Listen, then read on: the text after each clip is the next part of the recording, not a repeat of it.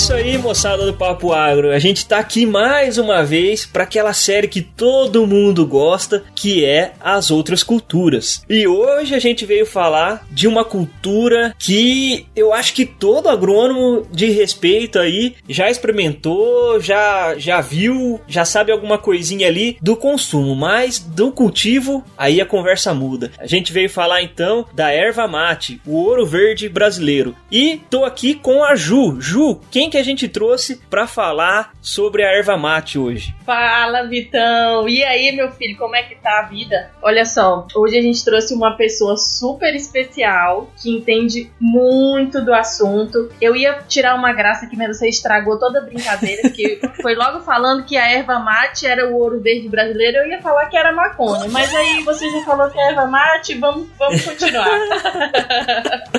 então, hoje a gente está aqui com o Matheus Monteiro, que é um engenheiro agrônomo e entende muito sobre a produção, sobre as peculiaridades da erva mate. Eu não vou falar mais, vou deixar que o Matheus dê continuidade, se apresente aí para os nossos ouvintes. Vai, Matheus! Olá, olá a todos, como é que estão? Obrigado, Ju, obrigado, Vitor. É uma honra, uma, uma satisfação enorme estar aqui presente, né, e falar um pouco sobre a cultura que sei que muito pouca gente conhece ela no início, né? Conhece mais no final, que é o produto acabado, que é a erva mate como produto para chimarrão, para o tereré, né? Mas acaba não conhecendo a cultura em si. E hoje é uma oportunidade que eu tenho aqui de trazer algumas informações, né, para todos e também falar um pouquinho do trabalho que eu faço aqui na região sul do Paraná, né? Então, é, meu nome é Matheus Monteiro, como foi apresentado. Eu sou engenheiro agrônomo, formado pela Universidade Estadual de Londrina. Me formei no ano de 2015 e desde então eu venho estudando né, e trabalhando em cima da cultura da erva mate. Né, e atualmente conto com uma empresa de consultoria agronômica aberta para dar é, consultoria de fato na cultura. Né? São poucos profissionais que trabalham nessa área, mas que tem a oportunidade aí grande para outros profissionais e é uma cultura que vem crescendo bastante no Brasil e que com certeza né, vai trazer muitas pessoas aí pro, pro mercado e cada vez mais as pessoas vão conhecer.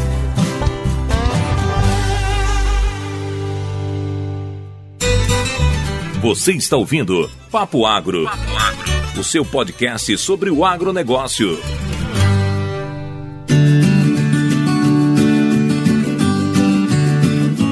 Eu já quero começar com uma pergunta um pouco polêmica. E aí você toma lado se você quiser ou não. Mas eu queria saber, primeiro de tudo, tem diferença da erva mate produzida para chimarrão e para tererê? Eu digo no campo, que eu sei que ali a, granulometria dela lá no produto final é diferente e tal. Mas no campo, a erva que é produzida para chimarrão e tererê, qual que é a diferença e qual que você prefere, chimarrão ou tererê? Boa pergunta, Vitor. Vamos lá. Primeiro, não tem diferença alguma. A erva mate é a mesma, produzida no campo para chimarrão ou para tererê, a, a, erva é a mesma. O que vai mudar realmente é na parte industrial, como você citou, que é a questão da granulometria, né, o tipo de tosta que a gente diz, que é um processo industrial que a erva mate passa para que ela chegue no produto final, né, seco, né? Então isso daí que acaba mudando. Mas lá no campo, como folha, como planta, ela não tem diferença nenhuma. E sobre a preferência é complicado, né? Eu sou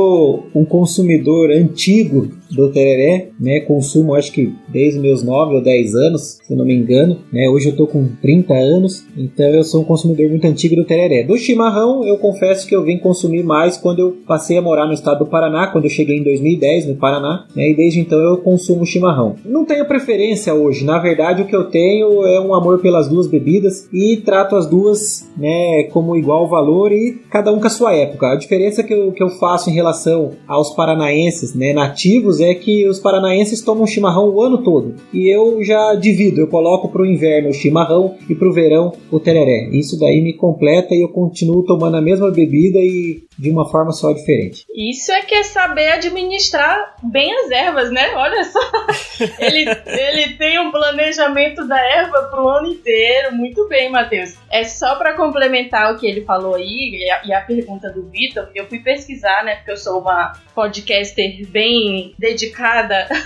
então, a gente está falando da mesma espécie, que é a, é a espécie se chama Ilex paragui. Como é, Matheus? Ilex paraguariensis. Isso, essa bendita Ilex paraguariensis. Então, a espécie é a mesma, só vai diferenciar aí o, o, processo final, né, o processamento da erva, não é isso? Isso, isso mesmo. É bom lembrar, até foi legal o ponto que você levantou, Ju, que é o seguinte, né? A erva mate, ela é da espécie, da, da família, aliás, do gênero, perdão, Ilex, né? E da, da espécie paraguariense. Existem outros gêneros, né? Outras espécies que também têm algumas características parecidas. Inclusive, é, existem várias plantas do gênero gênero Ilex na América do Sul, é, na qual é consumido outros tipos de bebida, mas a Ilex paraguariensis é a verdadeira erva mate. Inclusive tem uma folha, vou até adiantar aqui, tem uma folha que, se não me engano,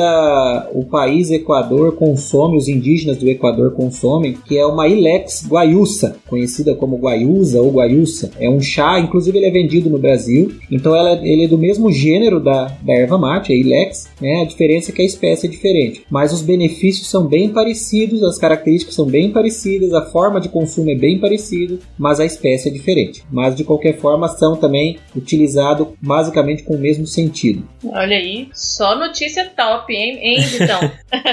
pois é, eu nem vou me atrever a falar o nome da, da, da, planta, que é o nome científico, né? Então vou tratar de erva mate porque é, fica mais fácil para mim aqui. Mas a, o nome da espécie aí tem um negócio que me lembra Paraguai. E você tava me falando, Matheus, um, um, negócio que da importância do da erva mate pro Paraguai, pra Argentina e pro Brasil ali, que até teve alguma coisa na guerra que a gente teve contra os nossos amigos, hoje amigos paraguaios, né? Você pode explicar um pouquinho melhor pra gente essa relação aí da erva mate com, até com guerra? Isso, perfeito. É, na verdade assim, vamos, vamos pegar a erva mate, ela é uma cultura que ela foi descoberta, né? O hábito de consumo da folha foi descoberto pelos indígenas, né? Os guaranis. Então, quando os portugueses chegaram ao Brasil e os missionários, né? Percorreram o Brasil todo atrás dos índios, catequizando os índios, né? Acabaram descobrindo que os índios consumiam, né? Infusões dessa folha, né? De uma certa forma, e isso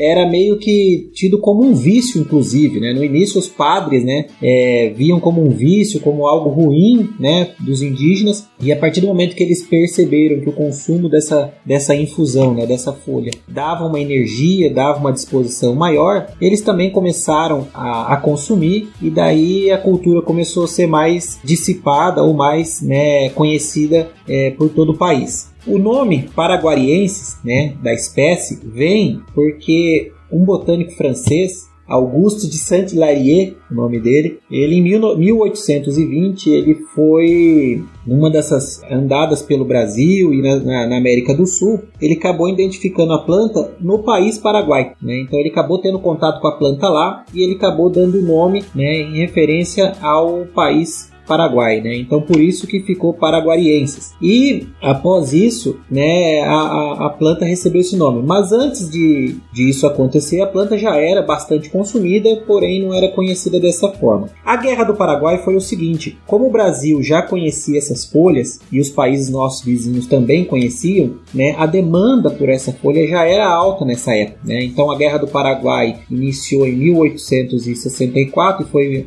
até 1870. Então, nesse momento aí, o Brasil já era um consumidor de erva mate, a Argentina principalmente, o nosso vizinho aqui, o Paraguai era um consumidor, o Uruguai era um consumidor, e justamente nesse momento da Guerra do Paraguai, por conta do Paraguai estar envolvido fortemente com a guerra junto ao Brasil principalmente, o Paraguai era um grande exportador de erva mate para a Argentina. E nesse momento ele deixou de exportar porque os homens estavam todos ocupados com a guerra e o Brasil acabou sendo o principal polo, né, o principal país exportador dessa folha e na qual gerou muitas riquezas. Por exemplo, poucas pessoas, né, principalmente paranaenses, sabem que a estrada da Graciosa, que desce a serra aqui do Paraná, né, que vai até Antonina, foi construída por causa causa da erva mate. Não foi por causa da época do café, mas sim por causa da erva mate. Caramba! Então, nesse momento, a estrada de ferro que liga Curitiba ao Porto de Paranaguá, a, estra a antiga estrada da Graciosa, que tem oportunidade, quem quiser conhecer aqui no Paraná, eu acho que é uma, uma visita muito legal, bacana de se fazer, é, foi construída, foi feita com dinheiro da erva mate. E por isso que a erva mate a gente chama de ouro verde, né? Ela foi de fato uma riqueza muito forte, né? O estado do Paraná teve um, um, papel fundamental justamente nessa época da Guerra do Paraguai, nas exportações, né? E onde se ganhou muito dinheiro, né? Então surgiram os barões, assim como tiveram os barões do café, surgiram os barões da erva mate. Talvez o mais conhecido, né? Ou mais lembrado pelos brasileiros é o Leão Júnior, que é conhecido pelo Mate Leão, que todo mundo conhece. O Mate Leão era de uma família, né? Na qual o principal, o fundador chamava Leão Júnior, né? Então ele veio, inclusive ele era um baiano, tá? Ele, é, ele nem era nativo do Paraná, ele veio da Bahia com bastante dinheiro, viu essa oportunidade e acabou colocando a sua indústria aqui em Curitiba e ganhou-se muito dinheiro, né? E a indústria Leão Júnior ficou por muitos anos e nos últimos cinco anos aí que ela foi vendida para a empresa, para Coca-Cola, né? Para multinacional Coca-Cola. E a Mate Leão não, não faz parte mais. Mas pera aí, pera aí, pode parar tudo, que agora você jogou uma informação que eu não sabia, que o chá mate também é, é, é erva mate. Eu não sabia dessa aí não. Perfeito, chá mate é erva mate como o chimarrão, como o tereré, tudo isso daí é erva mate. A grande diferença está na parte industrial. A folha é a mesma, o processo de produção no campo é o mesmo, a colheita é feita da mesma forma, tudo igual. O que muda é o processo na indústria. Caramba, Ju, você sabia dessa aí, Ju? Ou só eu que tava boiando nessa? Não, não sabia disso e, e aí já tá me dando agonia que tem que falar mate. Por que, que nós estamos falando mate?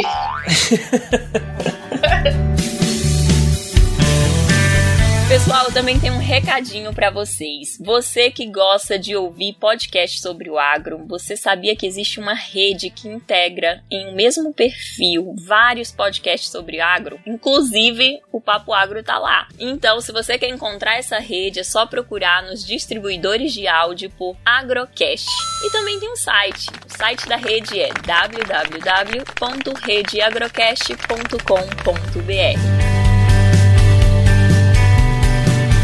É, eu queria aproveitar, então, toda essa. A gente já passou por essa aula de história aí, o Matheus super inteirado do assunto, né? Foi realmente uma aula de história. E aí, trazendo para nossa realidade atual, hoje em dia eu queria saber qual que é o principal estado produtor da erva mate. Boa, Ju. É, hoje, o principal produtor da erva mate, na verdade, ele vai variar. Vamos primeiro dividir em duas partes, porque a produção da erva mate, ela se faz em, em dois tipos, vamos dizer assim. Existe a erva mate do tipo do cultivo que a gente chama sombreado, que é embaixo das florestas nativas, né, onde ela vem naturalmente, né, a erva mate é uma cultura natural da, das florestas, principalmente das florestas de araucárias, né, então é, a gente chama de sombreado esse tipo de cultivo, a gente pode cultivar essa planta embaixo de uma floresta, por exemplo. Então a gente pode até chamar como agrofloresta isso. É só pra gente dar uma noção, assim, de que tipo de planta a gente está falando para o ouvinte, porque eu, por exemplo, só vim saber, é, tive, tive curiosidade de ver uma foto da erva mate, eu nunca tinha visto, joguei aqui no Google para dar uma olhada, e aí eu não tinha noção que era uma planta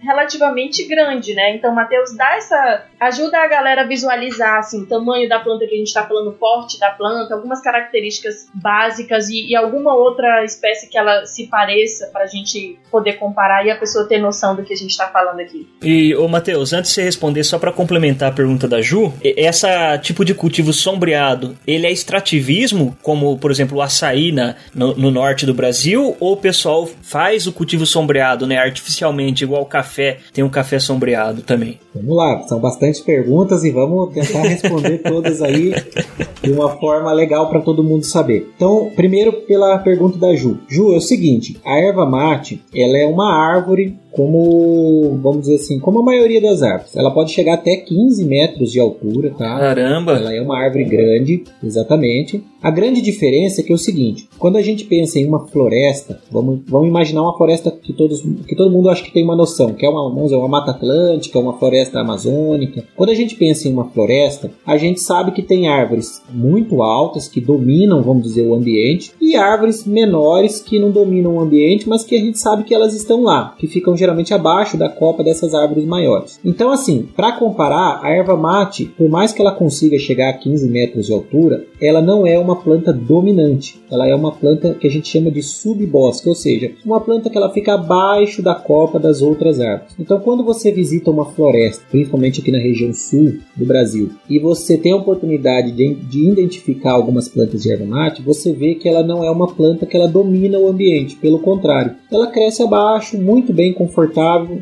né, abaixo da copa dos pinheiros, né, do Paraná da Araucária, como todo mundo conhece, né, como no cedro, como na, na embuia e várias outras árvores nativas da nossa região. Então ela não é uma árvore dominante, tá? Ela prefere ficar abaixo da copa das outras árvores. Né? Quando você trabalha no sistema intensivo, vamos dizer assim, né, de colheitas, é óbvio que você não vai deixar que uma planta chegue a 15 metros de altura, porque isso daí não é fácil de se colher e corre riscos, né, para o funcionário, para as pessoas e uma série de coisas. Então as pessoas acabam podando, né, vamos dizer, trabalhando com um sistema de podas e essa planta acaba ficando numa altura menor, no máximo até 3 metros de altura. Então é como se fosse uma altura média, vamos dizer aí, de uma goiabeira, de um, de um pé de café, talvez, dependendo do tipo. Então, Sim. até 3 metros de altura é o tamanho normal que a maioria das pessoas vão encontrar. Mas quem tiver a oportunidade de visitar uma floresta nativa que tem exemplares de erva mate, você talvez identifique árvores aí com mais de 15 metros ou até 15 metros de altura. Vamos lá, em relação à pergunta do Vitor, né, se o cultivo sombreado ele é extrativismo ou não. Novamente, vamos separar de novo, Vitor. É o seguinte, assim como eu disse que existe o cultivo sombreado e o não sombreado, o cultivo sombreado ele pode ser extrativista ou não. Então, o que vai definir isso daí é como que o produtor vai manejar sua floresta. No caso do cultivo sombreado, seja ele extrativista ou não, diferente de outras culturas como o café e outras culturas que as pessoas plantam árvores para fazer sombra, né, na maioria das vezes, a erva mate não. Ele, os produtores aproveitam a floresta natural, certo? Seja reserva legal, área de preservação, essas áreas assim, e se já existir alguns exemplares dentro dessa área, se for numa quantidade razoável, eles acabam é, colhendo na forma extrativista. Se existir poucas plantas de erva mate nessas áreas, o que, que a gente faz? A gente faz um adensamento, ou seja, o plantio de mais mudas nessa área, visando aumentar o número de plantas para que a colheita seja suficiente né, no decorrer. Isso na área sombreada. Quando a gente passa para a área é, a pleno sol, que a gente diz, aí você pode imaginar, o nosso ouvinte aí pode imaginar que é que nem um cultivo convencional de qualquer pomar, né? São plantas dispostas em linhas, em, a pleno sol, né? De, e recebendo os tratos culturais comum, né? Com roçadas e tudo mais. É mais ou menos dessa forma. Então a, a pleno sol, vamos dizer, seria um cultivo convencional comparado com os demais cultivos, como laranja, manga, goiaba, não sei o que for. E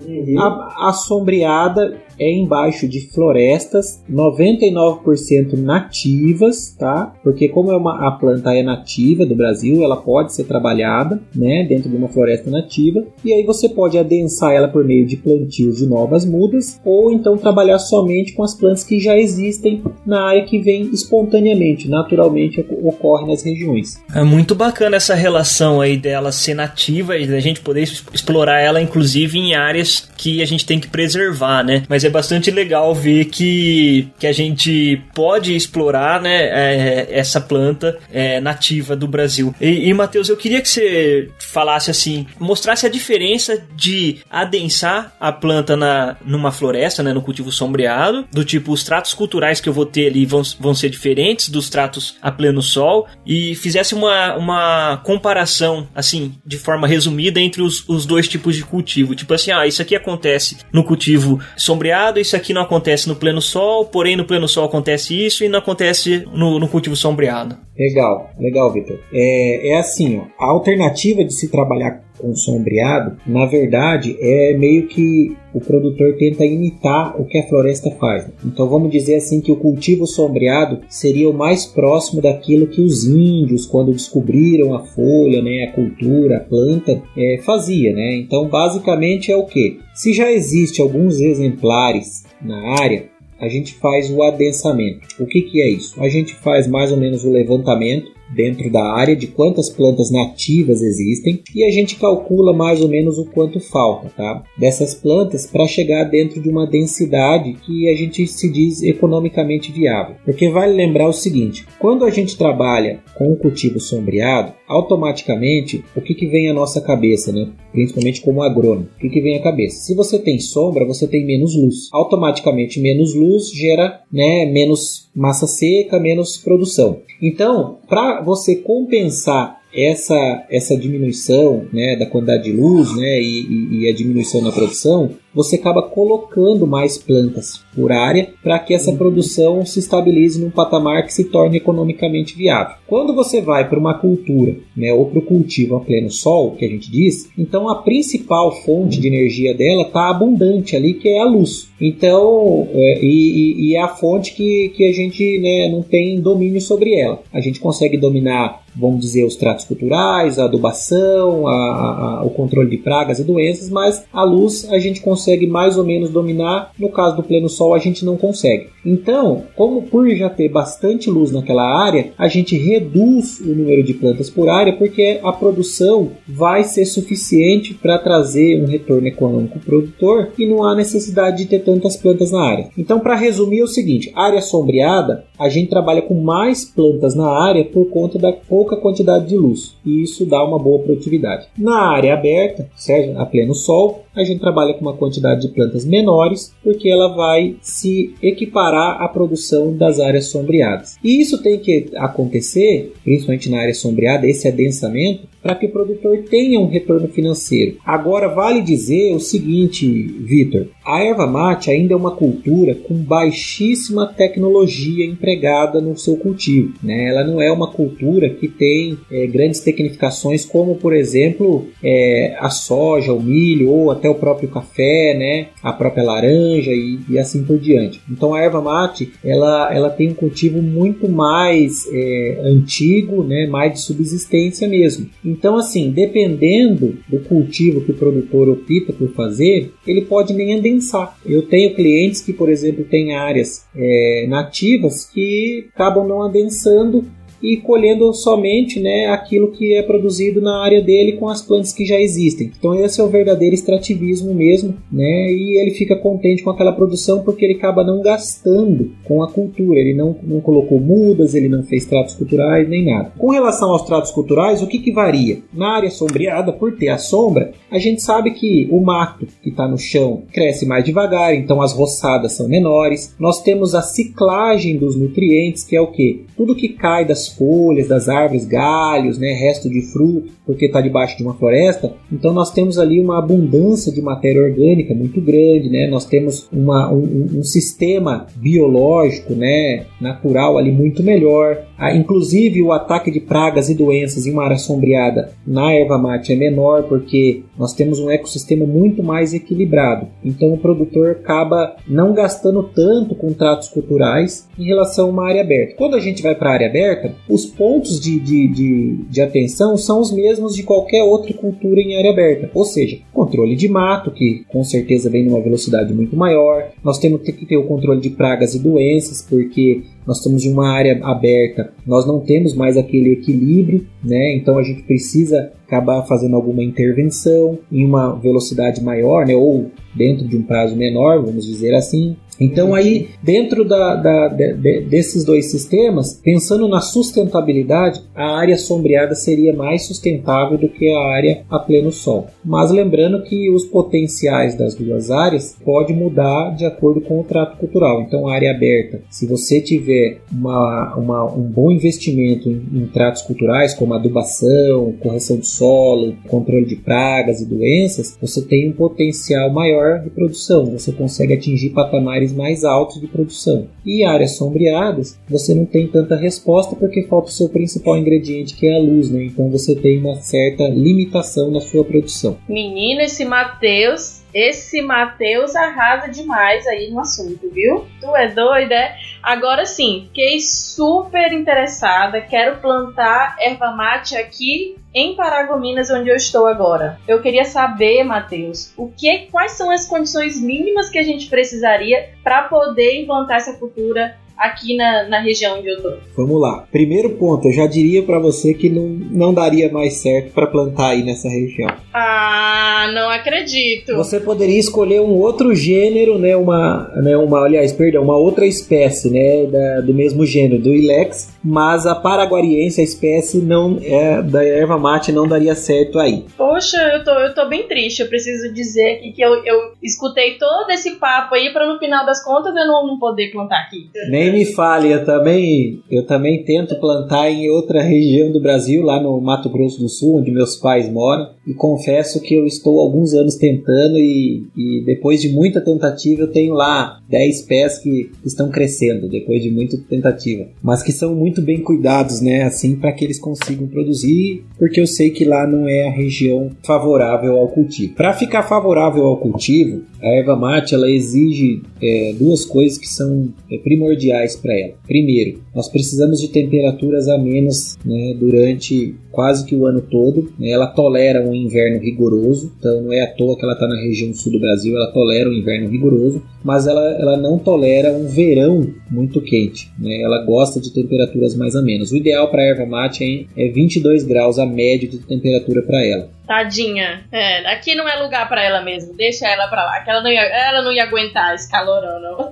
Exatamente. né? Então a gente precisa isso. E para a gente conseguir, a gente sabe que diminuindo as latitudes, né, quanto mais perto da linha do Equador a gente tá, é, para a gente consiga diminuir a temperatura, nós temos que aumentar a altitude, né? Quanto menor a latitude, tem que ser maior a altitude. Então, talvez aí daria para a gente plantar na região norte do Brasil se fosse nas regiões mais altas, né, onde as temperaturas a gente sabe que são menores. Mas nas, na, nas altitudes menores, com certeza não conseguiríamos plantar. Um outro ponto que a erva mate exige é chuvas regulares durante o ano todo. A erva mate não tolera né, períodos de seca. Então, períodos longos de seca, ela acaba diminuindo muito a sua produtividade e, em alguns casos, até ocorre a mortalidade das plantas. Esse ano, como foi um ano muito atípico na região sul do Brasil, principalmente no sul do Paraná, nós tivemos um período de seca longo. Eu observei a campo plantas adultas, né, já com vários anos, 15, 16 anos de, de plantada, é, morrendo. Então houve mortalidade de plantas adultas e isso daí é muito triste né, para o produtor porque o cultivo demora para iniciar a produção, em torno de 5 anos para começar a iniciar a produção. Né? E aí de repente você perde uma planta e, e aí você perdeu aquela planta, perdeu a, né, a, produção daquele, daquele indivíduo. Então acontece isso. Então períodos longos de seca a planta não tolera, tá? Deve, tem que ter chuvas regulares durante o ano todo e temperaturas muito altas também não é, é adequado para cultura. Em algumas áreas ela consegue tolerar até. É, vou dar um exemplo. Existe erva mate nativa na região, por exemplo, do oeste do Paraná, em Cascavel, ali naquela região. Existe erva nativa, natural, no Mato Grosso do Sul, no sul do Mato Grosso do Sul, que tem ali algumas temperaturas mais altas durante o ano, mas mesmo assim é, são em menores indivíduos, né, em menor quantidade, perdão. Né? Então não é tão abundante igual as regiões mais frias, né? As regiões mais quentes têm um pouco mais de dificuldade de desenvolvimento dessas plantas. Vamos lembrar, nós estamos no Facebook e Twitter como Papo Agro, no Instagram como Papo Agro Podcast. Temos aquela coisa antiga chamada site, mas siga a gente lá, papoagro.com.br. Em todos os agregadores de podcast, iTunes, podcast do Google e Spotify. É só buscar a gente como Papo Agro Podcast.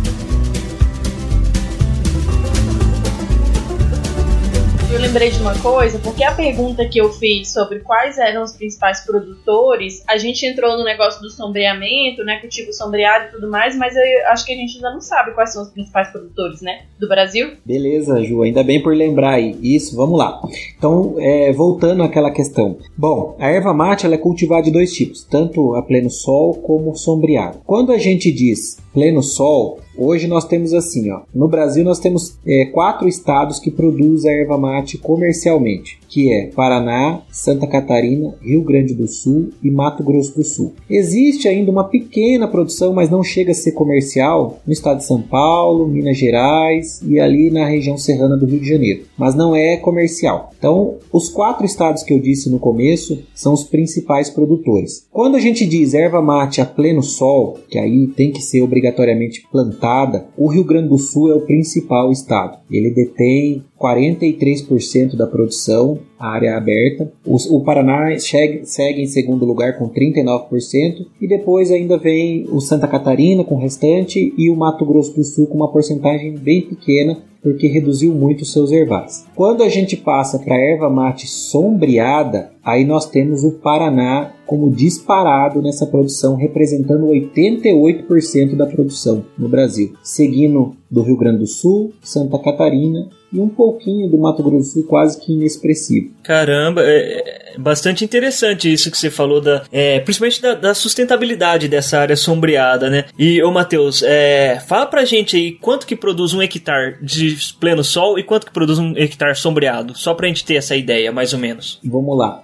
Ó, pela média, nossa, que, que inclusive o IBGE e o DERAL divulga, nós temos na área sombreada hoje uma média em torno de 4 toneladas por hectare. E quando a gente passa para uma área aberta, nós temos uma média de 7 toneladas por hectare. Isso porque a erva mate, vale lembrar uma particularidade da cultura, ela não é colhida todos os anos, ela é colhida a cada dois anos. Né? Então, a cada dois anos, o produtor entra na área e faz a colheita de suas folhas. Né? Existem alguns produtores que colhem um pouco mais antecipado, com um ano e meio, ou até produtores que colhem todos os anos, mas são produtores muito tecnificados e pontuais pontuais, ou seja, não é dominante nas regiões produtores dessa forma. São produtores que geralmente têm um nível de tecnificação muito alto e que conseguem fazer esse tipo de colheita. Mas no geral, né, para o nosso ouvinte entender, as colheitas eh, são feitas somente a cada dois anos. Né? E aí a produtividade fica em torno desses patamares. E só para mim entender aqui que a gente estava falando da planta, como que ela é, do tipo de cultivo e tal,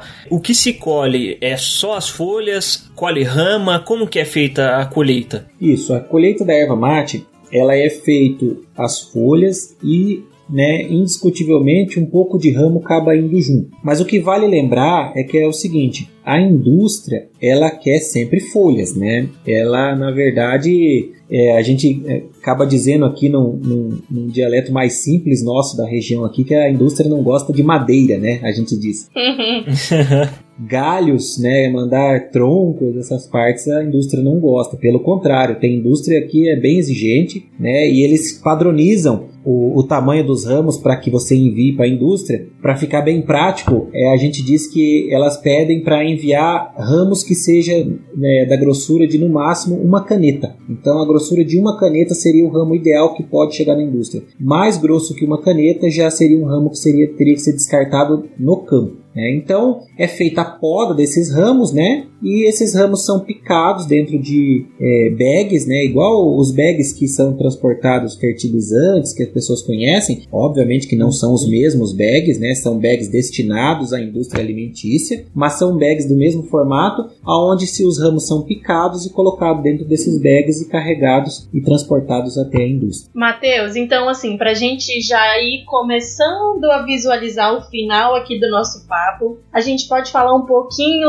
de como acontece esse processamento na indústria, né? Em, em três miúdos, conta pra gente rapidinho como é que isso acontece. Bom, vamos lá. Então, depois de a folha ser colhida lá no campo, né? Passado pelo processo de colheita, ela é transportada até a indústria. E o que, que acontece na indústria? Chegou na indústria, esse produto ele é pesado, ele é separado, selecionado, vê se não tem nenhuma impureza de grande é, tamanho, como por exemplo um galho, um tronco, uma pedra, alguma coisa desse tipo porque pode acontecer. A partir desse momento, esse produto entra de fato na indústria e o primeiro processo que ele passa a gente chama de sapeco. O que é o sapeco? E ele precisa ser feito. O sapeco nada mais é do que você passar a folha por, pelo fogo mesmo, de fato, pelas labaredas do fogo, né? ou seja, altas temperaturas, mas num período muito curto de tempo. São poucos segundos que essa folha tem que passar por essa labareda. Para quê? Para que ocorra a inativação dessas enzimas na folha e fazer com que essa folha não perca a coloração verde, porque a erva mate ela tem uma característica é o seguinte: se você faz a colheita e não provoca essa inativação das enzimas, a folha escurece depois de um tempo, ela fica preta, começa a degradar, oxidar, ela fica preta. E nesse caso não, quando a gente passa pela, pelo processo de sapeco, que é passar a folha por, por uma labareda num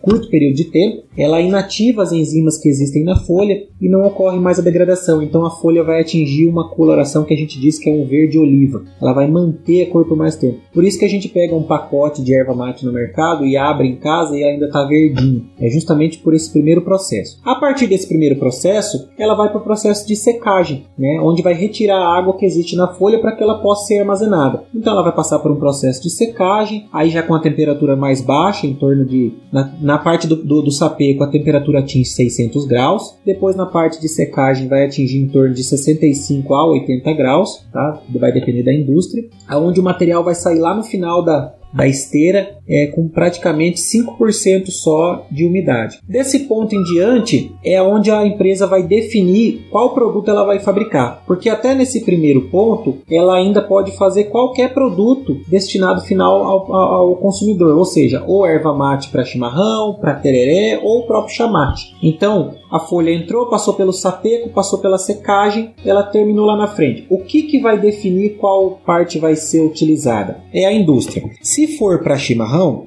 a indústria vai usar praticamente as, somente as folhas, certo? Vai passar por um processo de picagem muito fino, que a gente chama dentro da indústria de soque, porque imita um pilão mesmo, né? É como se fosse um pilão gigante que vai socando essas folhas, quebrando ela até ficar uma granometria bem fininha, que a erva de chimarrão ela é bem fininha. Se não for é, o soque, é, é, se for para tereré, é, ela vai passar por um soque menor para quebrar uma granometria um pouco maior do que a de chimarrão. E se for para chamate, ela vai passar por mais um processo dentro do forno a alta temperatura, onde vai acontecer a tosta da folha e aí esse produto vai se transformar no chamate. É basicamente esses três processos dentro da indústria. Caramba, coitadinha da, da, da, da planta, rapaz. É, é sapecada, é socada, que depois vai virar chá ou, ou tererê ou chimarrão. É, são processos, né, que são essenciais na verdade, que é, é uma descoberta. Eu sempre digo que, o, principalmente o processo de sapeco, é um processo que foi descoberto pelos indígenas e que eu digo que é tão tecnológico, mas tão tecnológico hoje em dia, que de todos os chás que a gente conhece no mundo,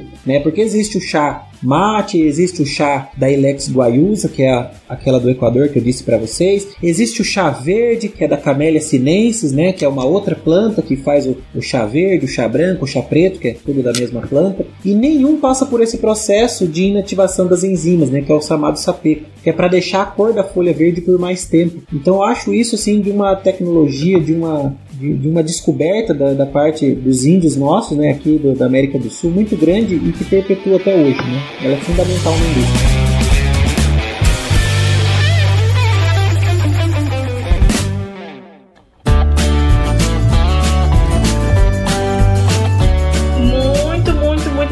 Interessante, Matheus. Eu adorei esse processo, consegui entender direitinho como é que cada etapa funciona. Achei bem interessante todas essas informações. E agora minha próxima pergunta é em relação ao mercado desse produto, né? Como é conta pra gente como é que é, quais são os principais estados consumidores, né? Como é que, que acontece esse processo aí de consumo da, da erva? Tem algum país fora o pessoal aqui da América do Sul, que é todo mundo meio junto, misturado ali, que consome essa erva mate assim em relevância, ou é só a gente aqui mesmo que, que gosta tanto do chimarrão como do tereré? Não, tem sim, tem sim, Ju, tem, Vitor. Vamos lá então. Primeiro vamos falar do mercado interno. Basicamente, o mercado interno ele se resume no maior consumo da folha é como erva mate para chimarrão. Então, a gente já pode é, ter uma noção aí que os principais é, estados consumidores, produtores e consumidores são os estados do sul do Brasil. Com o advento do tereré, né, que agora está sendo muito mais difundido do que antes, hoje nós temos o Brasil Central, né, então a região centro-oeste, né, os estados do, do Brasil Central, também alguns estados né, do Sudeste, como o estado de São Paulo,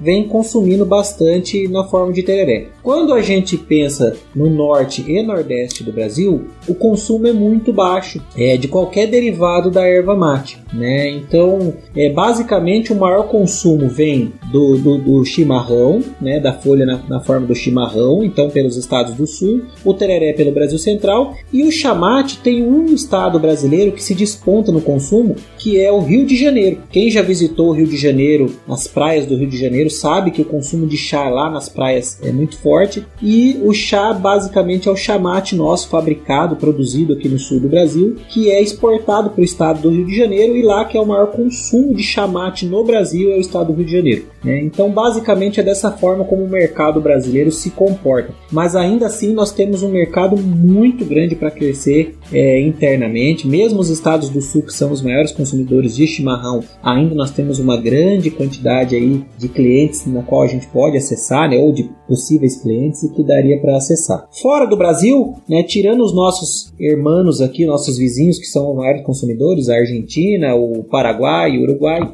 nós temos sim países que se despontam no consumo. E eu vou citar três aqui que têm um consumo muito acentuado da nossa erva mate. Entre eles está a Alemanha, como talvez em primeiro lugar aí, né? Nós temos os Estados Unidos também, que vem consumindo a nossa erva mate, e nós temos a Síria, né? Como um bom consumidor também do nosso chá mate lá na Síria. Caramba, a, a Síria me, me surpreendeu aí. Pois é. E nós temos muitos outros países que consomem também numa quantidade menor, né? Temos a França, temos é, a Índia com alguma porcentagem e assim por diante. Mas os, os três principais seriam esses. É, eu fiquei curiosa aqui sobre valores, né? Sobre os preços que, por exemplo, pesquisei aqui na internet. O quilo da erva mate, eu vi que tem uma que, que é R$14,90 e outra de 288 reais. Aí entraria aquelas ervas na categoria prêmio, né? Não sei exatamente o que, que diferencia uma coisa da outra, mas é uma variação bem grande, né? Tem para todos os, os, gostos. Tem, tem sim, tem para todos os gostos, né? É, as variações começa lá no campo. Então, desde a escolha, né, da, das folhas, época de colheita, o tipo da colheita como é feita, depois o processo industrial como está sendo feito, né? Então, apesar de ser o processo muito parecido, todos os processos são bem parecidos, mas cada indústria utiliza uma fonte, por exemplo, de calor diferente de outras. Uma utiliza lenha para fazer o sapeco, outras utilizam é, trocadores de calor, parte industrial, né? Que muda e isso vai trazer um produto de uma forma diferente lá na frente para o consumidor final, né? E isso agrega valor, né? Assim como aconteceu com o café, assim como aconteceu com o vinho, né? E com vários outros é, alimentos aí no mercado, houve essa diferenciação e colocou aí, né, segregou para o cliente, o cliente tem a oportunidade de experimentar produtos diferentes. Né? É isso aí então, Matheus. É, pra gente finalizar, você já é ouvinte do Papo Agro aqui que você me contou antes da gente começar a gravar, você sabe que tem lá o, o resumo do papo. Infelizmente, a gente tem que chegar ao fim do papo aqui. Ah, posso fazer isso? Igual a do Jô, eu adoro isso. Ah, eu gostei demais do nosso papo, gente. Preciso dizer isso. Dava pra gente falar aqui muitas horas. com certeza. Com... Vamos fazer assim, se o ouvinte quiser saber mais de erva mate, ele vai mandar um direct pra gente lá no Instagram pedindo chama o Matheus de novo. Aí a gente chama e aí a gente conversa mais.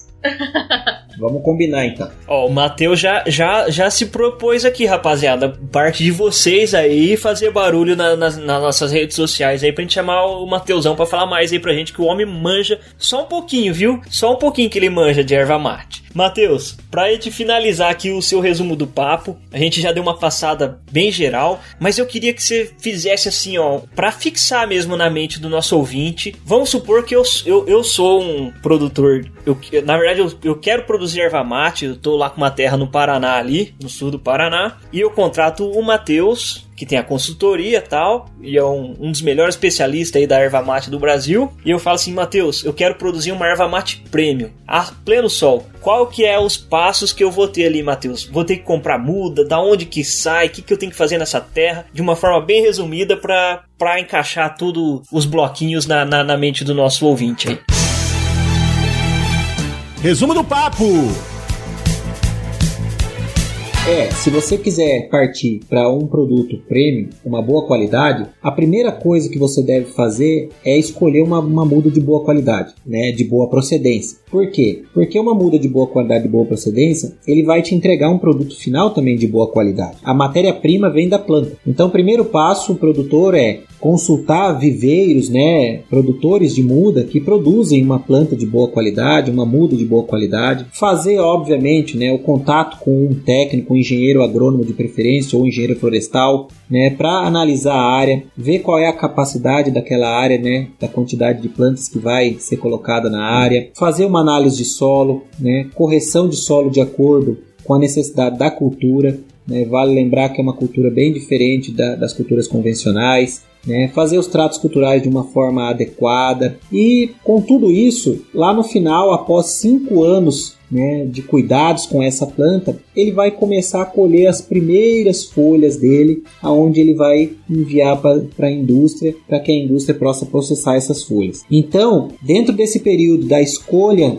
das mudas, né, do projeto ali de implantação até o quinto ano, o produtor vai ter que cuidar muito bem dessas plantas, fazer adubações regulares, né, tratos culturais regulares para que essas plantas venham produzir uma boa qualidade de folhas. É basicamente isso. Muito bem, então vocês viram aí, pessoal, que é muito mais complicado do que parece, né? Tem várias coisinhas que vão somando ali no final para dar um resultado diferente. Ju, você sabia de tudo isso que acontecia na erva mate ou te surpreendeu assim como me surpreendeu também? Amigo, me surpreendeu em tudo. Eu não sabia, eu vou te falar que eu não sabia de nada, só o que eu tinha pesquisado antes do nosso papo mesmo. Como não é uma, uma cultura né, muito é, difundida aqui na nossa região, durante a faculdade eu nem lembro de ter visto ou ter falado sobre erva mate. E a única coisa que eu sabia era que meu pai tomava mesmo no calor aqui do Pará. Mas tirando isso, não sei se não sabia de mais nada e, tô, e já estou agora, depois desse papo, super inteirada.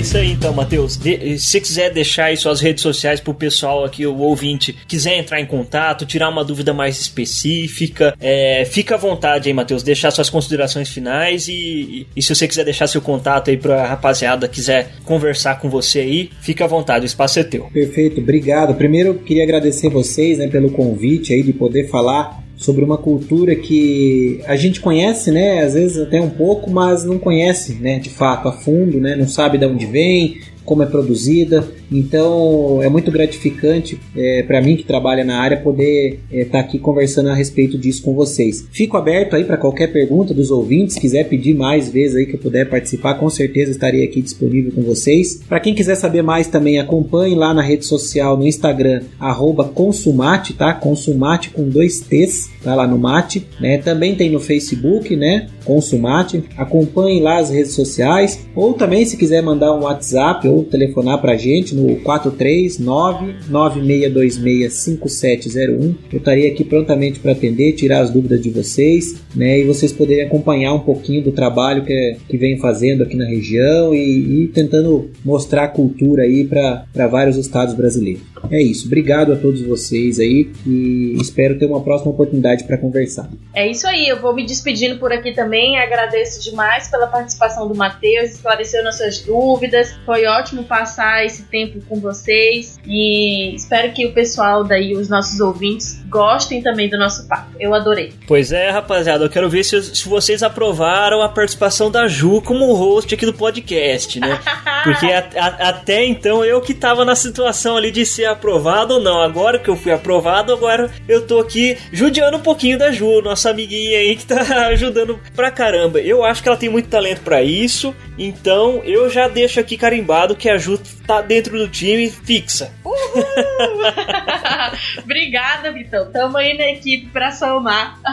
Obrigado aí, Matheus, pela participação. Então lembre-se, rapaziada, eu tiro sua roça do mato, sua lavoura melhora. Tchau, rapaziada.